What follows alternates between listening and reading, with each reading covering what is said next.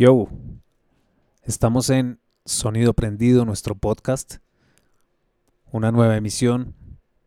Y el día de hoy les tengo un programa súper especial con un grupo que ha sido una influencia tremenda para Alerta Camarada. Para mí en especial, mi grupo favorito, The Only Band That Matters. Dicen la única banda que vale la pena. Y estamos hablando de The Clash. Sí, The Clash. Y entonces vamos a hacer un top 10 de The Clash. Algunas canciones que de pronto no son tan conocidas, no son del mainstream, así como las canciones más populares de ellos, pero que, que son increíbles y que, y que sí realmente fueron sencillos en algún momento y, marcaron tendencia, influenciaron la música moderna sin duda. Así que vamos con The Clash y vamos a ir cronológicamente en un orden en un orden cronológico, ¿sí?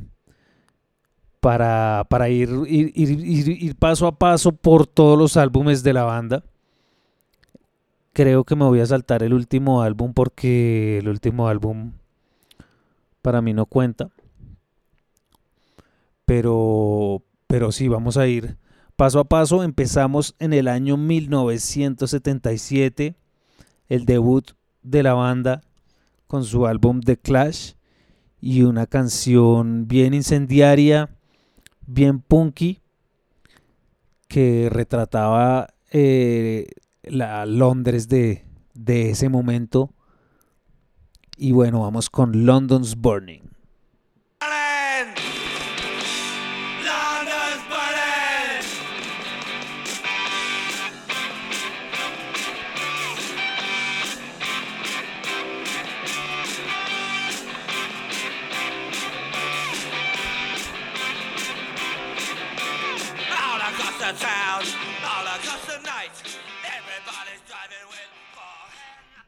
Tremendo tema, London's, London's Burning.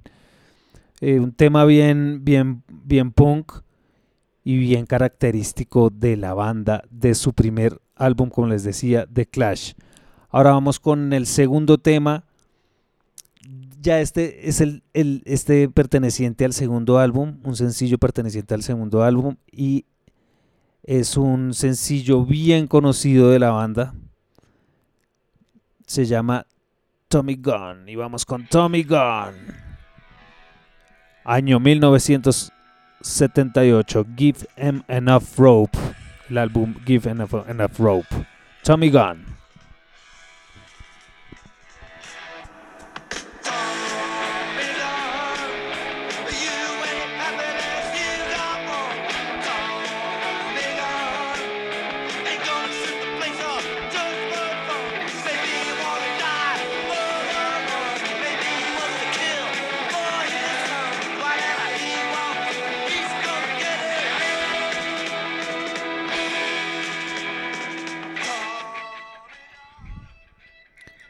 Ahí estaba Joe Stromer, quizás el, el mejor frontman de todos los tiempos, con Mick Jones, tremendo guitarrista y frontman también, haciendo las segundas. Paul Simon en el bajo, el gran Paul Simon, y estaba Topper Hidden en la batería eso era el año 1978. Ahora nos vamos eh, al año 1980 porque no fue sino hasta el año 1980 que The Clash se volvió conocido en Estados Unidos, en Norteamérica. Antes pues ya era un éxito total en, en Inglaterra, salidos de la escena punk underground, firman con CBS, lo cual fue como escandaloso en la escena punk porque dicen, algunos dicen que el punk murió el día que The Clash firmó con CBS, pero bueno, en fin. Vamos con una canción que se llama Janie Jones.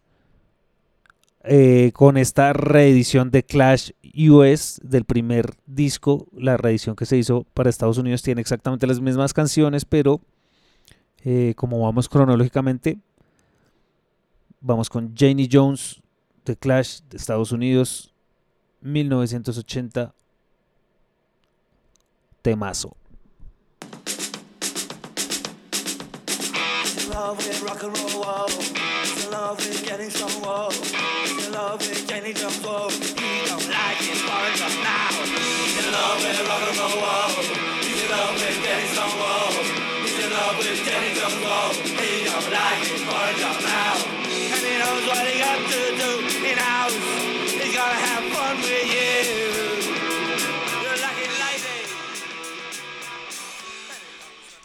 Janie Jones, que de hecho hubo una película hace unos años llamada Janie Jones, se les recomiendo, muy buena.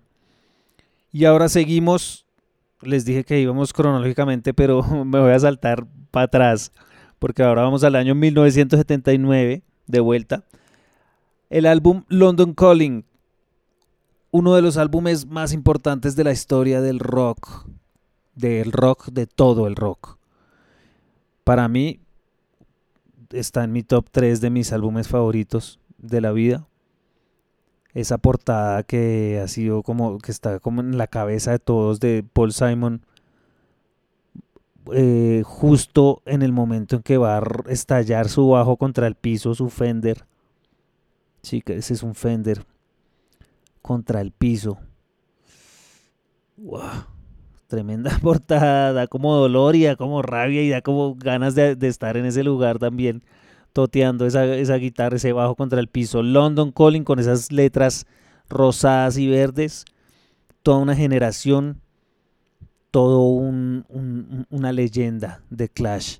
Y vamos con una canción que es de mis favoritas, de mis canciones favoritas acá se empezaba a notar la influencia jamaiquina en el grupo de Clash. Esta versión rocksteady, esta, esta, esta visión rocksteady del grupo de Clash con una banda de estilo jamaiquino, con brases incorporada, percusión. Suena increíble, es un temazo. Rudy Can't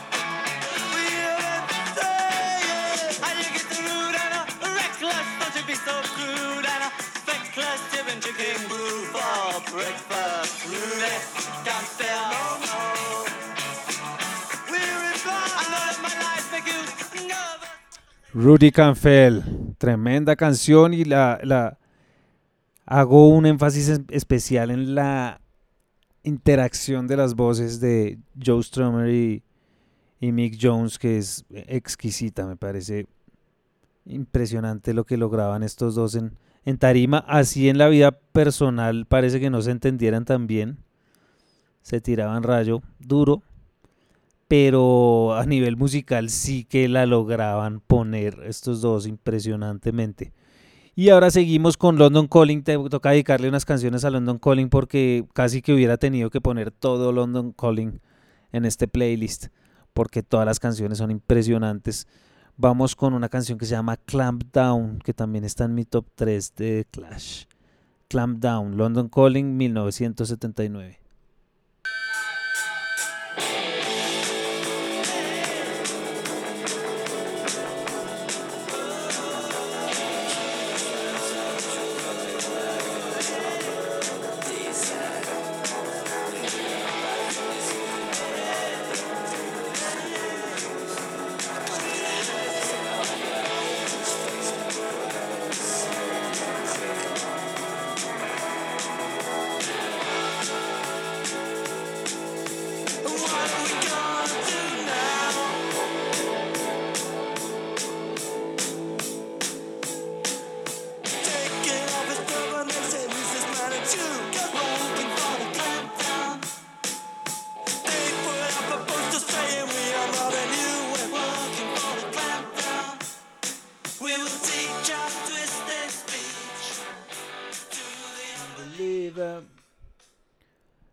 Clam Down.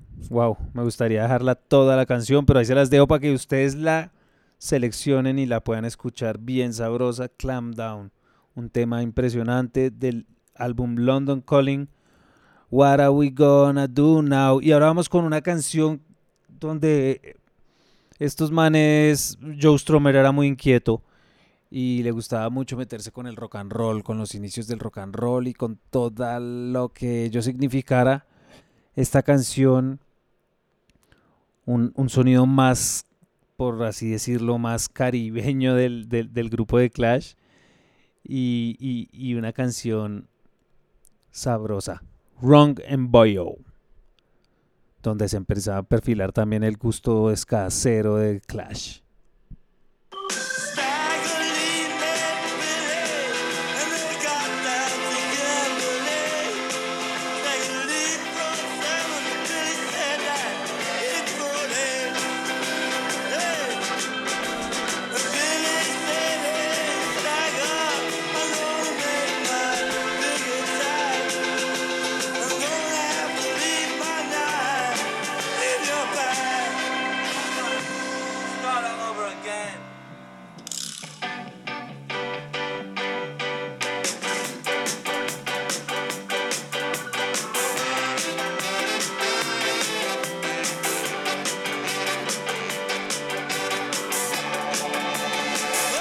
The wrong embollo. sí, señores, del wrong embollo. Increíble tema.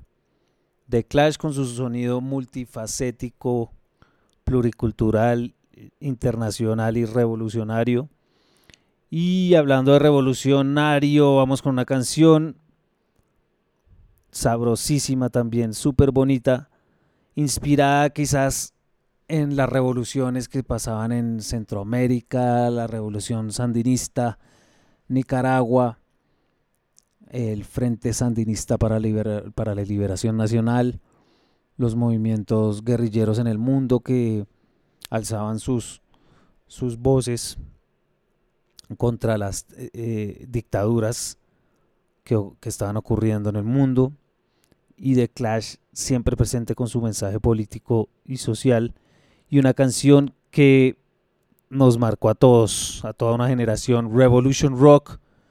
Años más tarde escuchamos algunas versiones en español de esa canción, sabrosas también, pero vamos con la original, la que es Revolution Rock.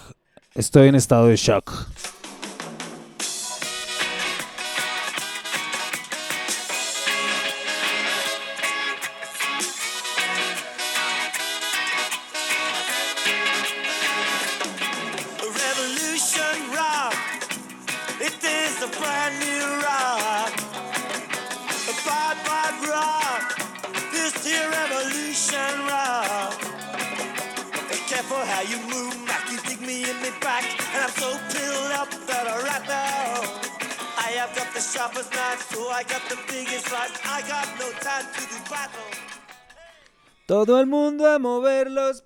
Decía Vicentico que todo el mundo a mover los pies. La versión en español también la recomiendo, pero esta versión es impecable. Revolution Rock, la versión original de Clash. Rock revolucionario. Y ahí, ahí acabamos con la versión, con, todo el, grupo de las canciones de London Calling, de las cuales, del, álbum del cual saqué cuatro sencillos tremendos. Vamos con una canción que dicen los críticos, dicen que fue la primera canción de hip hop realizada en el Reino Unido. La primera canción de hip hop realizada en el Reino Unido y la primera canción de rap hecha por un grupo blanco, por un grupo cuyos integrantes fueran blancos. Entonces, es una canción importante. También muestra la versatilidad de la banda, sus gustos, sus inclinaciones, su experimentación con el sonido dub jamaiquino desde diferentes tendencias porque The Clash empezó a experimentar con el dub desde el reggae, desde su reggae clashero, punkero. En canciones rockeras también estaba incorporando sonidos dub y, texturas dub y experimentación dub. Y en canciones como esta donde metía elementos más funkies, más souleros y más hip hoperos quizás, cuando en el, momento todavía el género se estaba creando. Mm, se ve, se ve esa versatilidad de The Clash. Vamos entonces con una canción que me encanta y que me parece que resume muy bien lo que es The Clash y lo importante que es su legado, su mensaje y lo increíble que es Joe Stromer rapeando en este tema.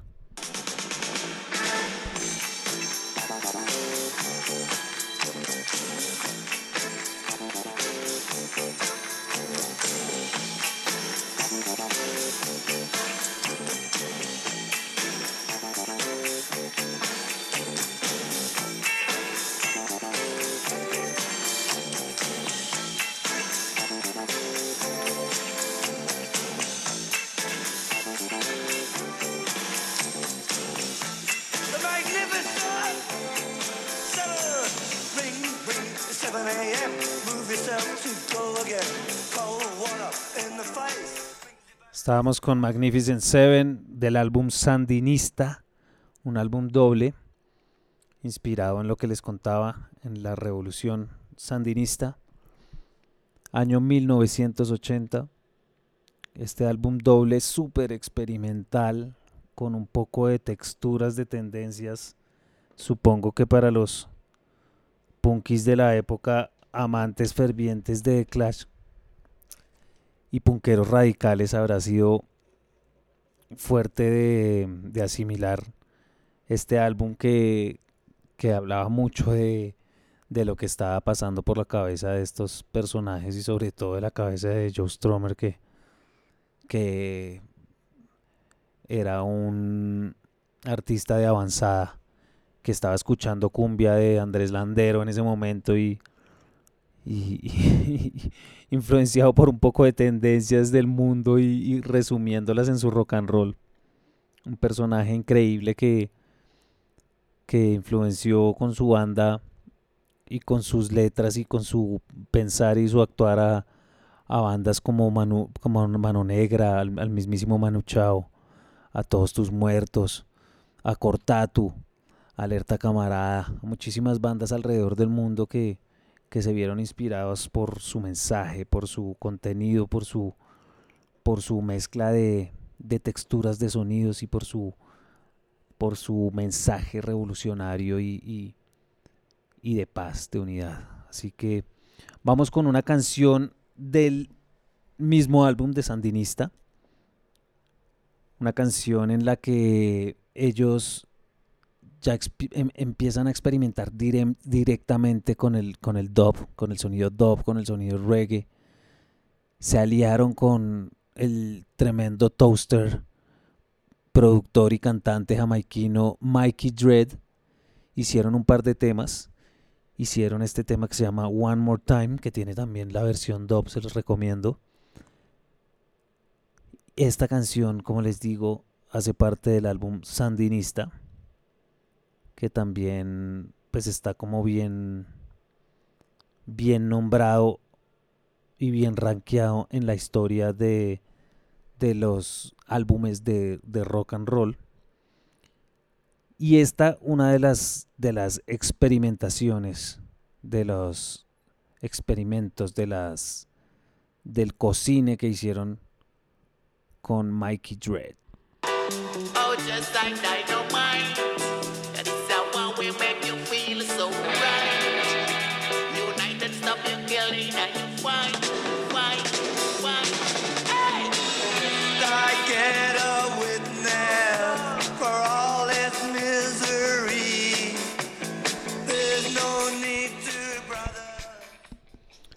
Una mezcla exquisita de dub y punk. Eso es lo que es The Clash. Entre muchas, otras cosas, ¿no? Pero, pero en esta canción vemos ese, ese resultado impresionante. Y, bueno, ahí cerrábamos con el álbum Sandinista, que es un, un, álbum impresionante. Ahí como anécdota les dejo que una vez en una gira que teníamos con Alerta, estábamos en Estados Unidos en invierno, un frío del hijo de putas. Y estábamos caminando por Chicago. Estábamos caminando por Chicago en ese frío, nevando y con esas chompas, con esas chaquetotas. Y entramos a un almacén de vinilos. ¡Wow! ¡Qué nota! Chin, chin, cuando de pronto veo el álbum Sandinista. 99 centavos me costó. me llevé el álbum Sandinista. ¡Ay! Aún lo tengo. Y eh, no contento con esto, el dueño del local nos dice, ah, ustedes son de Colombia, nosotros sí, Colombia y México, estábamos con un amigo mexicano. Y les gustan los vinilos, sí, nos encantan, somos coleccionistas. Ah, espere, espere, espere un segundo. fue por allá una bodega y de pronto saca tres maletas llenas de discos de 45 de soul. Nos dice, vea, les regalo. Y nosotros, ¿qué? Nosotros no nos podíamos traer todo eso para Colombia. Yo agarré un pucho de discos así sin mirar, así, agarré como 100 discos y me traje unas joyas impresionantes de soul que conservo que me encantan. Sonido Motown y de todo. No me puedo imaginar con las joyas que habrá quedado nuestro amigo mexicano. Pero el caso es que, bueno, una anécdota acerca del álbum Sandinista. Y ahora vamos con el penúltimo álbum de The Clash, Combat Rock. Lo que pasa es que cuando The Clash se vuelve se vuelven superestrellas en Estados Unidos y llegan a Hollywood y la fama y ta, ta, ta, Joe Stromer y todos en realidad, pero Joe Stromer se hizo más visible, se pegaron una estrellada dura con el mundo. Joe Stromer dijo, ¿qué putas estoy haciendo? Estoy viviendo, estoy siendo todo contra lo que he combatido. Me volví en lo, en me volví el personaje que no me quería volver.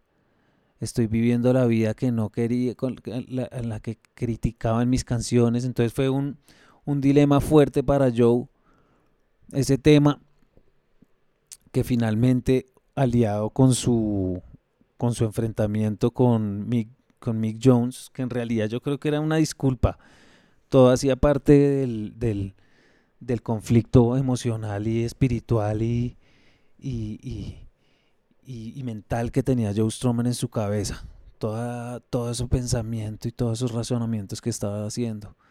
Lo cual después lo llevaron a él a retirarse de la banda, a explorar en otras cosas, a hacer cine, hizo cine, actuó en películas, hizo banda sonora para películas, hizo un grupo que se llamaba Joe Stroman de Mezcaleros y, fundó unas comunidades en, Inglaterra de, de, visionarios y de gente que se sentaban ante el fuego a básicamente a transmitir la palabra y a compartir la palabra.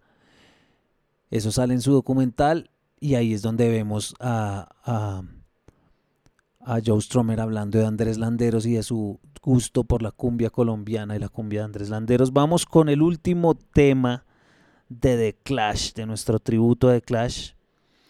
Es un tema donde se, siente el sonido, un sonido más rockabilly de, de la banda. Es, pertenece al álbum Combat Rock, el penúltimo disco de la banda del año 1982.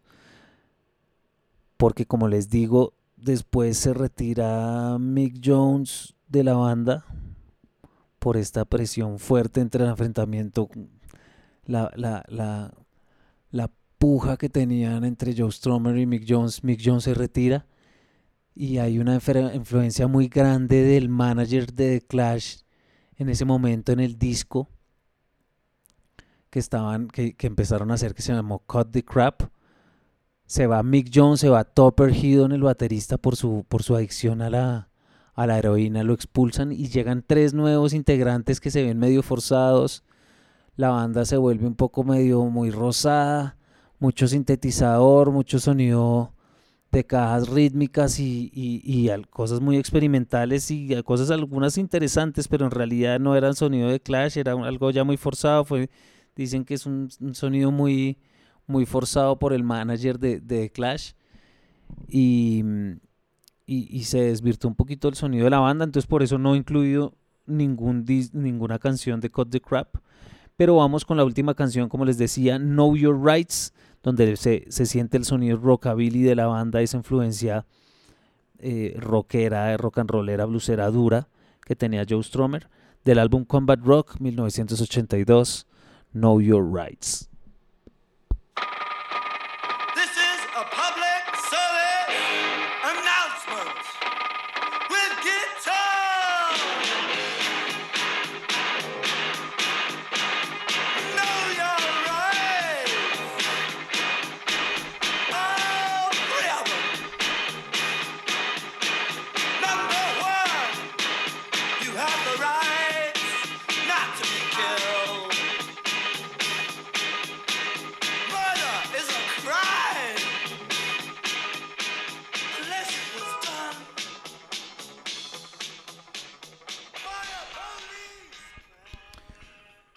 Y esa hay larga vida de Clash, larga vida de Clash, The Only Band That Matters, mi banda favorita de Clash.